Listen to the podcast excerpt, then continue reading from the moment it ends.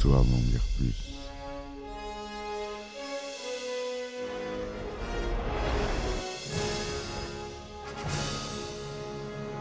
Eh ben attendez, on est en France Allez, cul sec.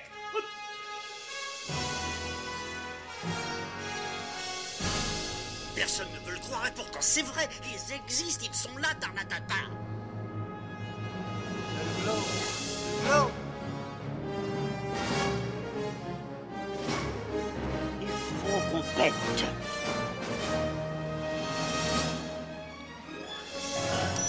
Voyons, circuit branché, convecteur temporel temporisé. Bonjour, bienvenue sur Histoire d'en dire plus. Aujourd'hui, on s'attaque à un autre film de Christopher Nolan, un peu moins connu, avec Hugh Jackman et Christian Bale. J'ai nommé Le Prestige. The Prestige. C'est parti, mon kiki. Alors, Le Prestige ou The Prestige est un film américano-britannique réalisé par Christopher Nolan, sorti en 2006. Adapté du roman éponyme de Christopher Priest, publié en 1995, le film raconte l'histoire, qui suit une structure de narration non linéaire, de deux prestigiateurs britanniques de la fin du XIXe siècle, engagés dans une dramatique rivalité. Le film connaît un certain succès commercial et obtient de bonnes critiques. Il reçoit également deux nominations aux Oscars du cinéma. Alors en acteurs principaux, on a Hugh Jackman, Christian Bale, Michael Caine, Scarlett Johansson et David Bowie. Ni plus ni moins. hein. Donc euh, là, on a un casting béton. C'est produit par Syncope Films, Touchstones Pictures, Newmarket Films et Warner Bros. Pictures. Le film dure 130 minutes. Durant l'ère victorienne, le magicien Alfred Boren est accusé de meurtre de son rival et ex-ami Robert Anger. Ce dernier s'est noyé au cours d'un tour de magie après être tombé d'une trappe dans une cuve remplie d'eau et verrouillée, l'exécution du tour ayant apparemment mal tourné. Seul témoin présent sur les lieux, Borden est condamné au vu de la vieille rivalité qui s'oppose à Angers. Dans l'attente de l'exécution, Borden reçoit le journal intime d'Angers et commence à le lire. Quelques années plus tôt, en 1897, Alfred Borden et Robert Angier travaillent comme assistants d'un maître de la magie, le dénommé Milton le magicien. Dans un tour particulièrement dangereux, durant le- lequel l'épouse d'Angers, Julia, Piper Perabo, ligotée, se libère d'une cuve hermétiquement fermée et remplie d'eau. Un jour, Julia se noie sous les yeux de son mari Angier, car Borden a utilisé un nœud de corde inédit que Milton avait refusé. Borden affirme être incapable de se souvenir du nœud qu'il avait réalisé, avec l'acquiescement silencieux de Julia. Les hommes se séparent alors et Borden fait carrière seul sous le nom du professeur. Il embauche un ingénieur du nom de Fallon et épouse une spectatrice dénommée Sarah, jouée par Rebecca Hall, avec qui il a une fille. Jess Anger, quant à lui, devient le grand Danton, un nom qui lui avait été suggéré par sa défunte épouse. Il est aidé par l'ingénieur Harry Cutter, Michael Caine, et embauche une jeune assistante nommée Olivia, qui est jouée par Scarlett Johansson. Angier, déguisé, commence sa vengeance en tirant un coup de feu avec une véritable balle sur Borden pendant un tour de magie de celui-ci, lui faisant perdre deux doigts de la main. Plus tard, Borden, déguisé lui aussi, provoque l'échec d'un numéro d'Angers de disparition d'oiseaux. Tour de magie durant lequel l'oiseau est tué devant le public mécontent. Une personne est même blessée. C'est alors que Borden met en place son tour de magie de l'homme transporté. Dans ce tour, où Borden se transporte d'une caisse à une autre, Cutter est persuadé que le magicien utilise un sosie. Angier engage alors un homme qui lui ressemble, Gérald Root, afin de reproduire ce nouveau tour de magie qu'il baptise le nouvel homme transporté. Mais Angier est frustré d'effectuer la majeure partie du tour et de laisser les acclamations et les applaudissements du public à son sosie, Root. Il confie donc à son assistante Olivia la mission de se faire engager par son adversaire Borden et de lui voler son secret. Olivia tombe amoureuse de Borden, mais fournit à Angier le journal de Borden dans lequel il écrit tous ses tours. Hélas, le journal est codé et impossible à décrypter sans le mot-clé. Mais Angier n'est pas au bout de ses peines. Lors d'une des représentations du nouvel homme transporté, Borden déplace le matelas sur lequel Angier était censé atterrir. La chute cause une blessure à Angier, tant physique que morale.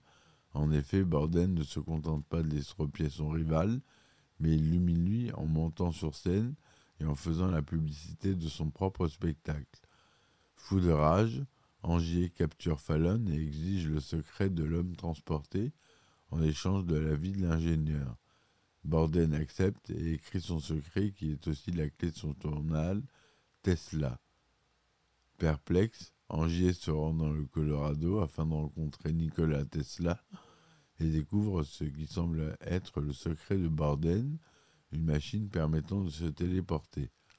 Malheureusement, la fabrication de cet engin est longue et coûteuse, c'est pourquoi Angier loge dans un hôtel non loin du laboratoire de Tesla.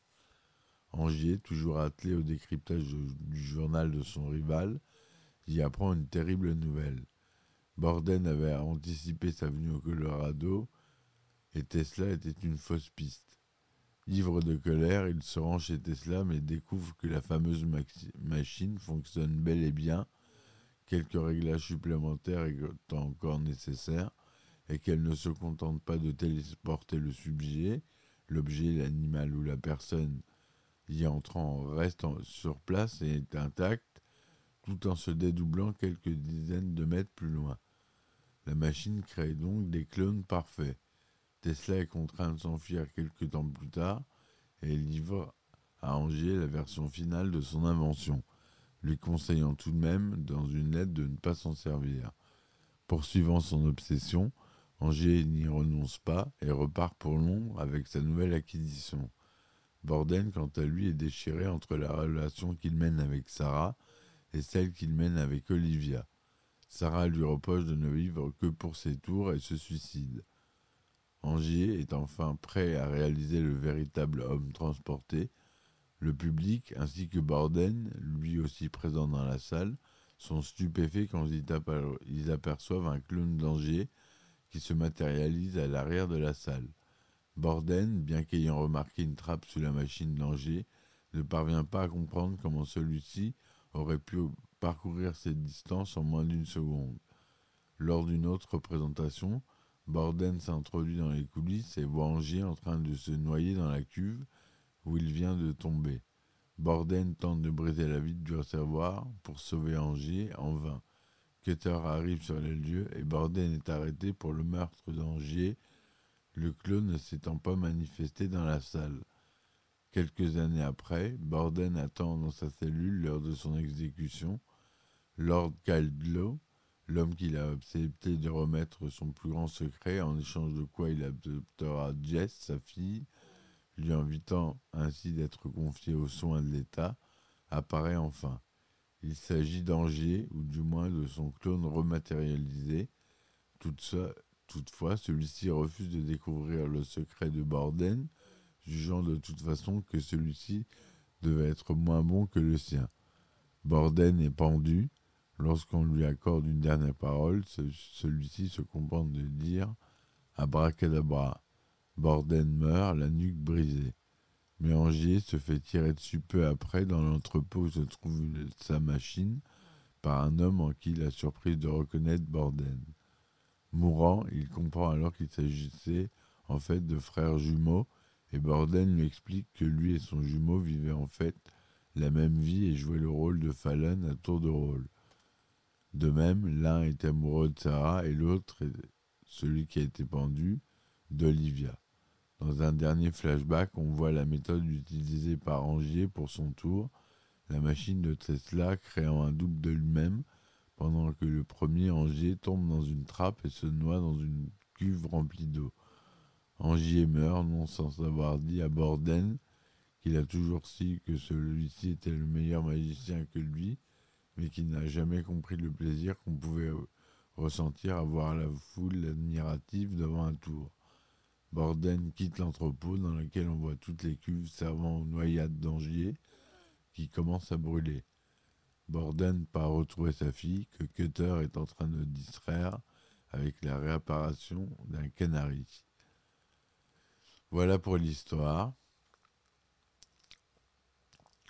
C'est assez. Il y a pas mal de flashbacks. il faut le voir plusieurs fois ce film. Il a plusieurs euh, niveaux de lecture.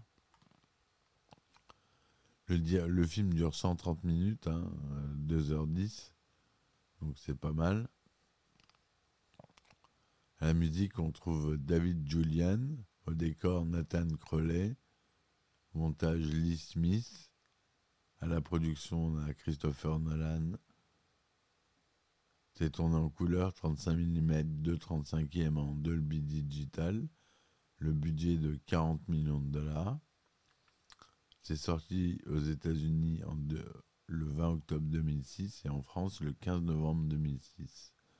Hugh Jackman joue Robert Angier ou Gérald Root, Christian Bell, Alfred Borden, Michael Ken, Harry Cutter, Scarlett Johnson joue Olivia Wenscombe, Rebecca Hall, Sarah Borden, David Bowie, Nikola Tesla, Andy Serkis joue Mr. Alley, Piper Perabo, Julia McCullough, Rogers Reese joue Owens, etc., etc. À la suite du succès de son roman Le Prestige, Christophe Priest est approché par des producteurs pour une adaptation du livre à l'écran. Priest a été impressionné par les films Following et Memento de Christopher Nolan. Et la productrice Valérie Dean soumet donc le roman à l'attention de Nolan. En octobre 2000, Nolan est au Royaume-Uni pour assurer la promotion de Memento et lit le roman de Priest. Il en discute avec son frère Jonathan Nolan lors d'une promenade dans le cimetière de Highgate. Il sera le cadre d'une scène du film quand Angier enterre vivant Fallon. Un an plus tard, les droits d'adaptation du roman sont achetés par Aaron Ryder de Newsmarket Film, studio de production qui a financé Memento. Christopher Nolan est alors très occupé par la post-production d'Insomnia et demande à son frère de l'aider à écrire le scénario. Un long processus d'écriture commence alors. Les deux frères travaillent par intermittence sur le scénario pendant plus de quatre ans. Ils mettent en avant la magie de l'histoire à travers une narration théâtrale, minimisant les descriptions visuelles des tours de magie. Le scénario en trois actes est délibérément structuré autour des trois éléments de l'illusion présentée, la promesse, le tour et le prestige. Nolan explique qu'il a fallu longtemps pour comprendre comment adapter à l'écran les techniques très littéraires qui conduisent l'intrigue. Les points de vue changeants, il y a des journaux dans les journaux et des histoires dans l'histoire. Trouver les équivalents cinématographiques de ces procédés littéraires a été très complexe, dit Nolan. Bien que le film soit fidèle aux thématiques du roman, deux changements majeurs seront effectués durant le processus d'adaptation.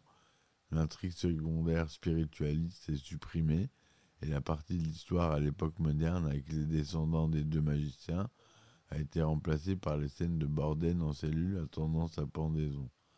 Après avoir vu le film, Priest a approuvé les changements opérés, affirmant que le script était incroyablement brillant et ne regrettant pas de et regrettant de ne pas avoir eu certaines idées introduites dans le film. Au début de l'année 2003, Nolan projette de réaliser le film et la production de Batman Begins s'est alors accélérée. Après la sortie de ce film, Nolan reprend le projet là où il l'avait laissé et les acteurs Hugh Jackman et Christian Bale sont engagés pour les deux rôles principaux en octobre 2005. Le chef décorateur, Nathan Crowley, commence à concevoir les décors du film dans le garage de Nolan, alors que le scénario est encore en cours d'écriture. Il conçoit un script visuel à l'aide de maquettes, de dessins et de notes. Les deux frères Nolan terminent la version finale du scénario le 13 janvier 2006 et le tournage du film commence trois jours après à Los Angeles. L'équipe de décorateurs repère à travers la ville environ 70 lieux qui pourraient ressembler au Londres de la fin du 19e siècle. Crowley choisit quatre théâtres construits entre 1910 et 1931 du quartier du centre historique de South Broadway pour représenter les théâtres londoniens où ont lieu les spectacles de magie. Le Los Angeles Theatre, le Palace Theatre, le Belasco et le Tower Theatre. Les scènes du tour de l'homme transporté de Borden sont tournées au Los Angeles Theatre et celles du nouvel homme transporté d'Angers au Belasco. La plupart des extérieurs des rues londoniennes sont tournés dans la zone adjacente des Universal Studios. Les scènes présentant la machine de Nikola Tesla sont filmées à l'observatoire du mont Wilson et d'autres scènes dans le Colorado, à Colorado Springs ou à Osgo Castle dans le comté de Pitkin. Nolan préfère tourner dans des sites authentiques qu'il fait redécorer plutôt que de créer des décors de toutes pièces en studio. Contrairement à la plupart des films d'époque, Nolan privilégie aussi le tournage caméra à l'épaule avec un éclairage naturel. Le tournage se termine le 9 avril 2006. Le film a reçu un accueil critique positif, recueillant 76% de critiques favorables avec une note de 7,1 sur 10 sur 188 critiques sur Rotten Tomatoes. Sur Metacritic, il a 65% sur une base de 36 critiques. Et en 2008, le magazine Empire le classe à la 305e place dans la liste des 500 meilleurs films de tous les temps. Donc c'est pas rien. Claudia Puig de USA Today évoque un film visuellement sensationnel et étonnamment astucieux, merveilleusement captivant, sombre, mystérieux et divertissant du début à la fin. Le film, sorti à l'origine pour le 27 octobre 2006, est avancé d'une semaine. Le film sort aux États-Unis et au Canada le 20 octobre dans 2281 salles et rapporte 14 820 000 dollars pour son premier week-end d'exploitation. Il a finalement remporté 109 millions de dollars au box-office mondial, dont 53 millions aux États-Unis et au Canada. En France, il réalise 190 000 entrées, ce qui est pas rien. Christopher Nolan remporte pour ce film l'Empire Award du meilleur réalisateur en 2007, alors que Michael Caine a remporté le prix du meilleur acteur britannique dans un second rôle du London Film Critics Circle. Le Prestige est sorti en DVD et en Blu-ray le 20 février 2007 en région 1, le 27 juin 2007 en région 2. Il comporte un making-of d'une durée d'environ 20 minutes, mais pas de commentaires audio. Nolan n'ayant pas souhaité enlever du mystère à l'histoire par ses explications. En 5 ans, les ventes DVD ont rapporté plus de 45 millions de dollars, et ce uniquement aux États-Unis. La signification du film provient d'une des trois étapes inventées dans la fiction dont s'inspire le film que comporte un tour de magie. La première étape se nomme, la promesse, où le magicien montre au public quelque chose qui semble ordinaire mais ne l'est pas.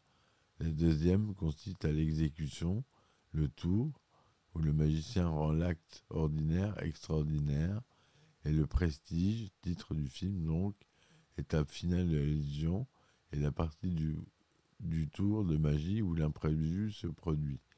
La narration du film est construite comme les phases d'un tour de magie décrite au début du film, le retournement final en étant le dénouement, le prestige. Voilà ce que je voulais vous dire sur ce film, qui est un très bon film, je vous conseille de le voir si vous ne l'avez pas vu. Ça manque pas de piquant. J'espère que cette chronique vous aura plu. N'hésitez pas à me soutenir euh, avec les liens que je vous mets en description. Sur Ulule, euh, Tipeee, euh, Patreon. Il y a des épisodes inédits. Voilà. Je vous dis à bientôt. Et ciao ciao. Histoire d'en dire plus.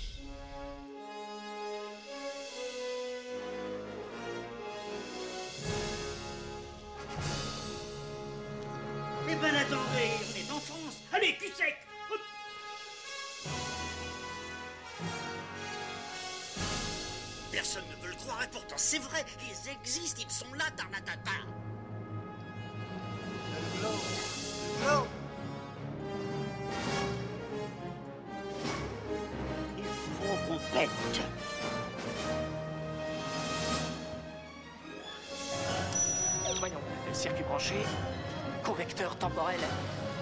Voyons, circuit